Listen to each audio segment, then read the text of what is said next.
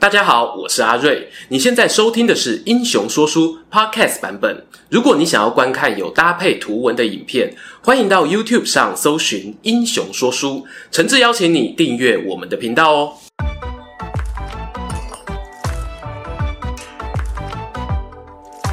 Hello，英雄说书的观众朋友，你们好，我是说书人阿瑞，替大家带来精彩的英雄故事。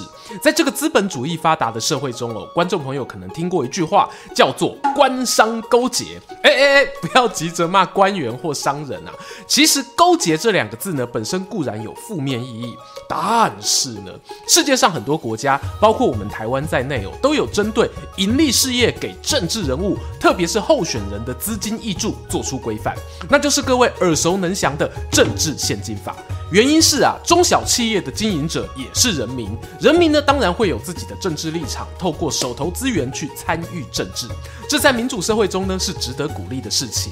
我们要做的啊是给予适当的规范，并且呢让资讯透明，而非一味的阻止，导致有这些金流运作沦为黑箱作业。所以，通常政府啊都会规定政治献金啊必须如实申报，捐助金额呢也有其上限，不能够我跟受捐赠人约定不当利益作为目的等等。然而，这是在现在社会中的状况啊。如果是在以前的社会，特别是三国时代，你作为一个有钱人，刚好又跟政府关系良好，嘿嘿嘿，那会发生什么有趣的事情呢？没错，今天呢、啊、就要来给大家说说三国中效力于曹魏的小气大财神。曹洪、曹子廉的故事。曹洪字子廉，是曹操的堂弟，都是东汉末年沛国谯县人。这里呢，做一个补充哦，我们之前聊曹操的时候常说啊，他的老爸曹嵩蛮有钱的。这些钱从哪里来呢？曹嵩有一个养父，名为曹腾，是在皇宫服务三十几年，侍奉过四位皇帝的资深宦官，一度我掌握了中央权力的魔法钥匙。权力之所在，利益之所在，曹家亲戚啊，可就鸡犬升天了。曹腾有个弟弟，名为曹鼎。他在担任河间相的期间哦，就被人踢爆贪污了上千万的金钱，因此被逮捕下狱。而这个曹鼎呢，按照魏书的说法，就是曹洪的亲阿伯。顺带讲个小八卦：上个世纪的七零年代，在安徽亳州的曹氏宗族墓呢，有发现一个墓碑，刻有吴郡太守曹鼎字景节的文字。再搭配《三国志·曹休传》的记载说，曹休的阿公哦，当过吴郡太守。诶，有学者呢就把这两条资讯斗在一起，认为曹休的阿公跟曹洪的阿伯是同个人，他们可能哦是血缘很亲的叔侄关系。总之啊，曹氏家族无远佛界，我们未来有有机会再慢慢帮大家补完这个家族图。话说回曹洪身上哦，他因为有阿伯的背景加持，年纪轻轻呢就担任了齐春县长，开始了他的发财之路。究竟阿红是怎么样赚进人生的第一桶金呢？史书并没有讲得很明。当年公务员哦也不用申报财产，所以这个部分呢纯属个人猜测。我会有放在影片后半段跟大家聊聊。曹洪啊当官当着当着呢，他堂哥曹孟德就准备干大事了。公元一九零年，东汉初平元年，曹操加入了关东诸侯组成的讨伐董卓大联盟。曹洪啊，理所当然跳出来相挺。但是啊，这场战争我们讲过，当时联盟的成员们是各怀鬼胎，加上董卓西凉兵团也不是吃素的。最后的结果，若从大汉朝廷的角度看，不能说是非常好的结局。而曹操本人呢，更是于追击敌军的过程中啊，在汴水附近遭遇辽东猛将徐荣，军队被杀。的四散奔逃，他不仅自己身中流箭，连胯下马匹呢也受伤倒下。眼看后方敌军越追越近，曹操的心情也沉落谷底。难道《三国志》的主角其实不是我？我活该要毙命于此吗？在这个 moment，这个时间，一匹骏马打斜里冲进战场，就这么刚好停在曹操身边。马上那人呢，伸出温暖的手，一把将他拉上马鞍，自己呢却下马步行。大喊一声：“孟德哥，你快点骑马先走！”曹操定睛一看，那人正是小老弟曹洪。曹操哦，本来还打算客气两句啊，曹洪马上回答：“都什么时候了？我们兄弟一场，无需多言。这乱世少了我曹洪无所谓，少了你孟德可不行啊！”他随即拔出佩刀，对准马儿的屁股戳下去。骏马吃痛啊，嗲几的狗链就加足马力往前狂奔，就这样载着曹操逃离战场。而曹洪呢，则切换成步兵形态，且战且走。最后呢，他替曹操在汴水河畔找到了一艘小船，我猜啦，多半是用钱买的吼。兄弟二人呢，一起搭船过河，逃过一劫。郎 K 啊，光是救了曹操这笔功劳哦，其实已经足以让曹洪名列出生入死的元老班底。但他对曹操的帮助哦，还不止于此。参加讨董大联盟吞败后，曹操回到故乡清点兵马，发现损失惨重，急需生力军的补充。这时候呢，曹洪没有第二句话，动用他的人脉与家财，从庐江、丹阳等地招募了士兵数千人，准备交给堂哥打天下。其中哦，甚至有两千人是有配备盔甲武器的哦。钱虽然不是万能啊，但没有钱真的万万不能啊。曹洪在这个时间点挺身帮忙，对曹操来说真的是有雪中送炭的意义。我们搭配曹操本人列传哦，可以看到他当时呢也和夏侯惇亲自下扬州招兵买马，招募过程呢也不是十分顺利，很多士兵哦加入曹军后还反悔，想要叛逃离开，那个落魄狼狈模样，对比后来统一北方的霸主姿态，真的是不可同日而语啊。或许就是这种同甘苦、共患难的情感，曹洪呢才在曹操心中一直有着与众不同的分量。那么接下来他又会怎样帮助堂哥在争霸天下的路上东山再起？讨董大联盟的三年过后，公元一九三年，曹操重新在兖州站稳脚跟，并且有尝试对徐州发动侵略战争，打算扩大领地。不料呢，吕布与地头蛇串联偷袭，让他陷入腹背受敌的窘境。曹吕双方呢，在兖州境内你来我往，僵持不下。这时候不巧碰上闹饥荒，军队打仗最怕什么啊？没有按时放饭啊！曹洪这时候呢，担任补给总指挥的重责大任，他率领军队抢先占领东平、范县这些有存粮的城市。下面这一句哦，是我推测，史书没写哦。我猜哦，曹洪这个投资大师，应该呢也同时收购附近城市的粮食，以备不时之需。等到曹操把吕布从濮阳赶走，曹洪很快又抢先进驻东阿、山阳、中牟等十几个县城，手脚之快，让人叹为观止。没错，这里就要说到，我觉得曹洪发大财的老本行了。强调一下哈，以下都是想象，如有雷同，纯属巧合。曹洪有没有可能呢？是靠着战争时期社会动荡，垄断米价市场后，进行买低卖高的独家生意，从中获取暴利呢？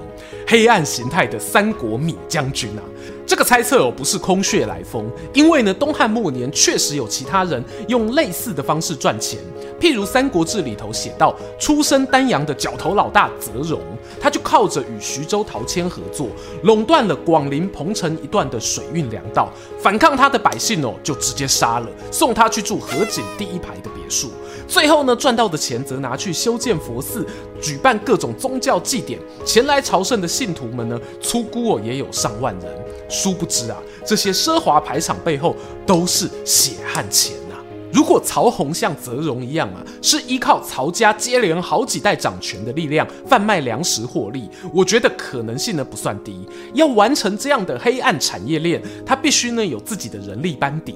在《三国志》里呢，曾经留下满宠、杨沛两个曹魏官员陆续检举曹洪门客违法的记录。杨沛传哦写得更清楚，说曹洪门下小弟不肯依法提供物资，所以呢被他抓去刑求处死。至于曹洪有没有又因为财路被挡而采取政治报复呢？书上哦真的就没有资料了，只知道哦，一杨沛虽然很有正义感啊，但是呢当官当到最后没存到钱，晚景略显凄凉。好啦，我们聊完曹洪赚钱的小秘密啊，还是回头整理一下他在军事政治方面的表现。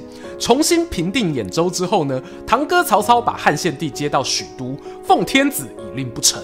曹洪呢，靠军功升上扬武中郎将，又在朝廷里呢拜为谏议大夫，能够领兵在外，也可以在中央展现政治手腕。这叫什么呢？出得厅堂，入得厨房啊！说他是曹家大掌柜哦，都不为过。事实上呢，后来曹操在官渡之战中，亲自去执行高风险的乌巢粮仓奇袭任务，后方大本营的防守就是交给自己这个信赖有加的堂弟曹洪，搭配谋士荀攸。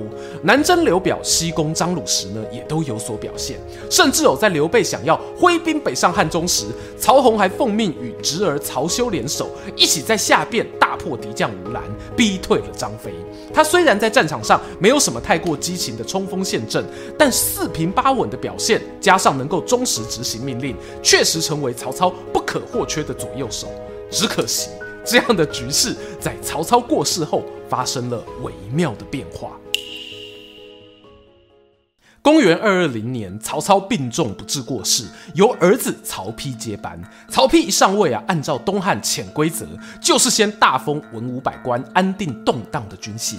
他的堂叔曹洪呢，被升到卫将军，后来又加封骠骑将军，封邑高达两千一百户。按照两汉时期的武官制度呢，这已经是仅次于大将军的官职了。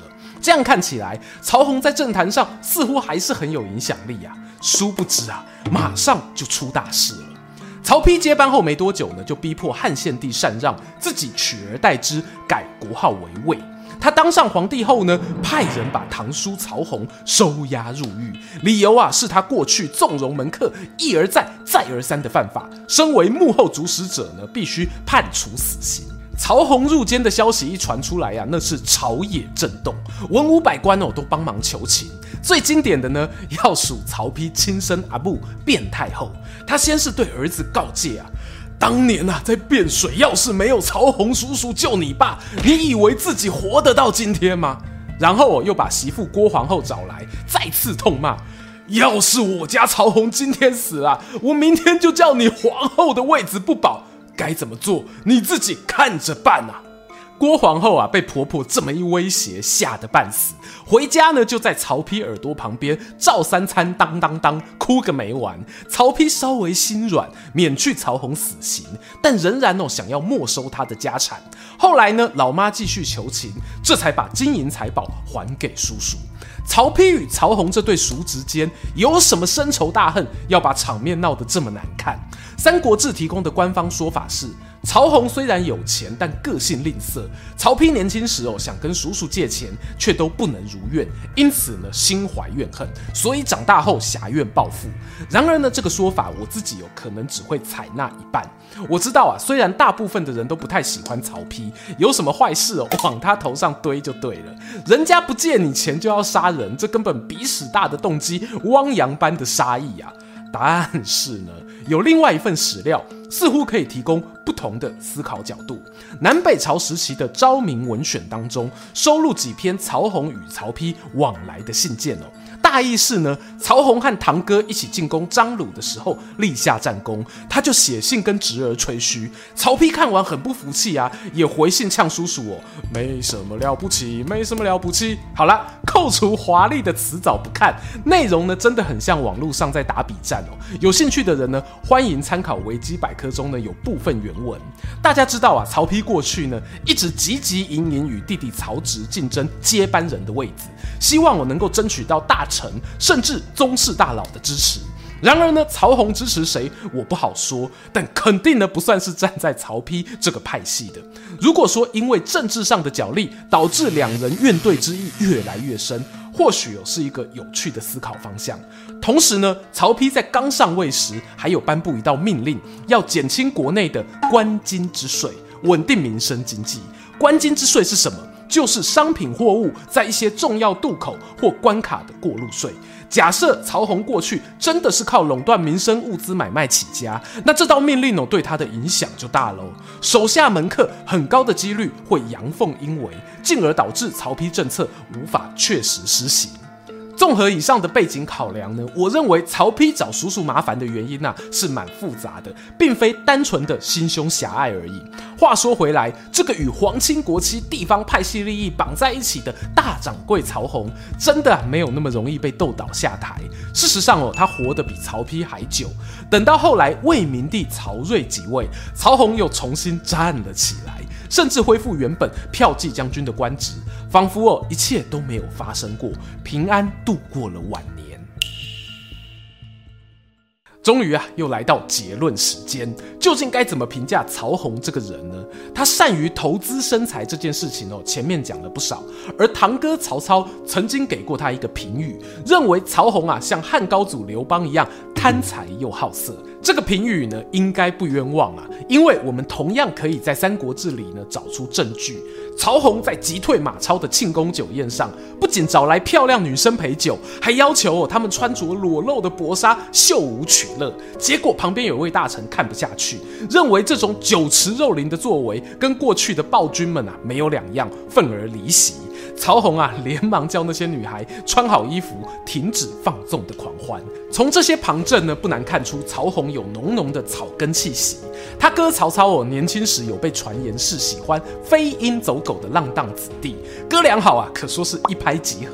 然而，随着曹操事业越做越大，甚至达到一人之下、万人之上的高度时，曹洪该如何自处，就是一门学问。曹洪哦，当然不算是守法的人。前面讲过，他屡次被同事检举门客违规，我会认为哦，基本上那些都是代罪羔羊啦。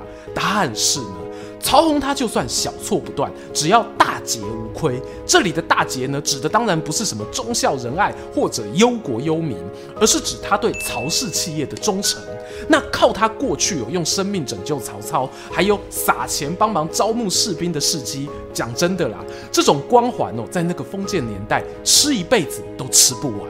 你问我怎么评价曹洪？我觉得呢，他是一个会因为你立场不同而有完全相反想法的人。站在曹操的立场，曹洪呢真的是个好兄弟，用生命跟钱财在挺你；站在曹丕的立场呢，曹洪啊，就是那种过年吃饭讲话很不讨喜的长辈，同时哦还一直指导你将来要怎么就业啊、投资置产。如果站在人民百姓的立场，满不以哦你是生活在曹洪势力范围内的人，大概呢会对于他的那些地下经济网络敢怒不敢言，甚至哦看到曹丕想要动手铲除这个大老虎的时候呢，心里搞不好还会有一点开心。时代在走，社会进步要有，我个人是希望啊。曹子廉的故事呢，可以留在《三国志》里头，让大家回味就好。未来你我的生活当中哦，不要再有曹洪。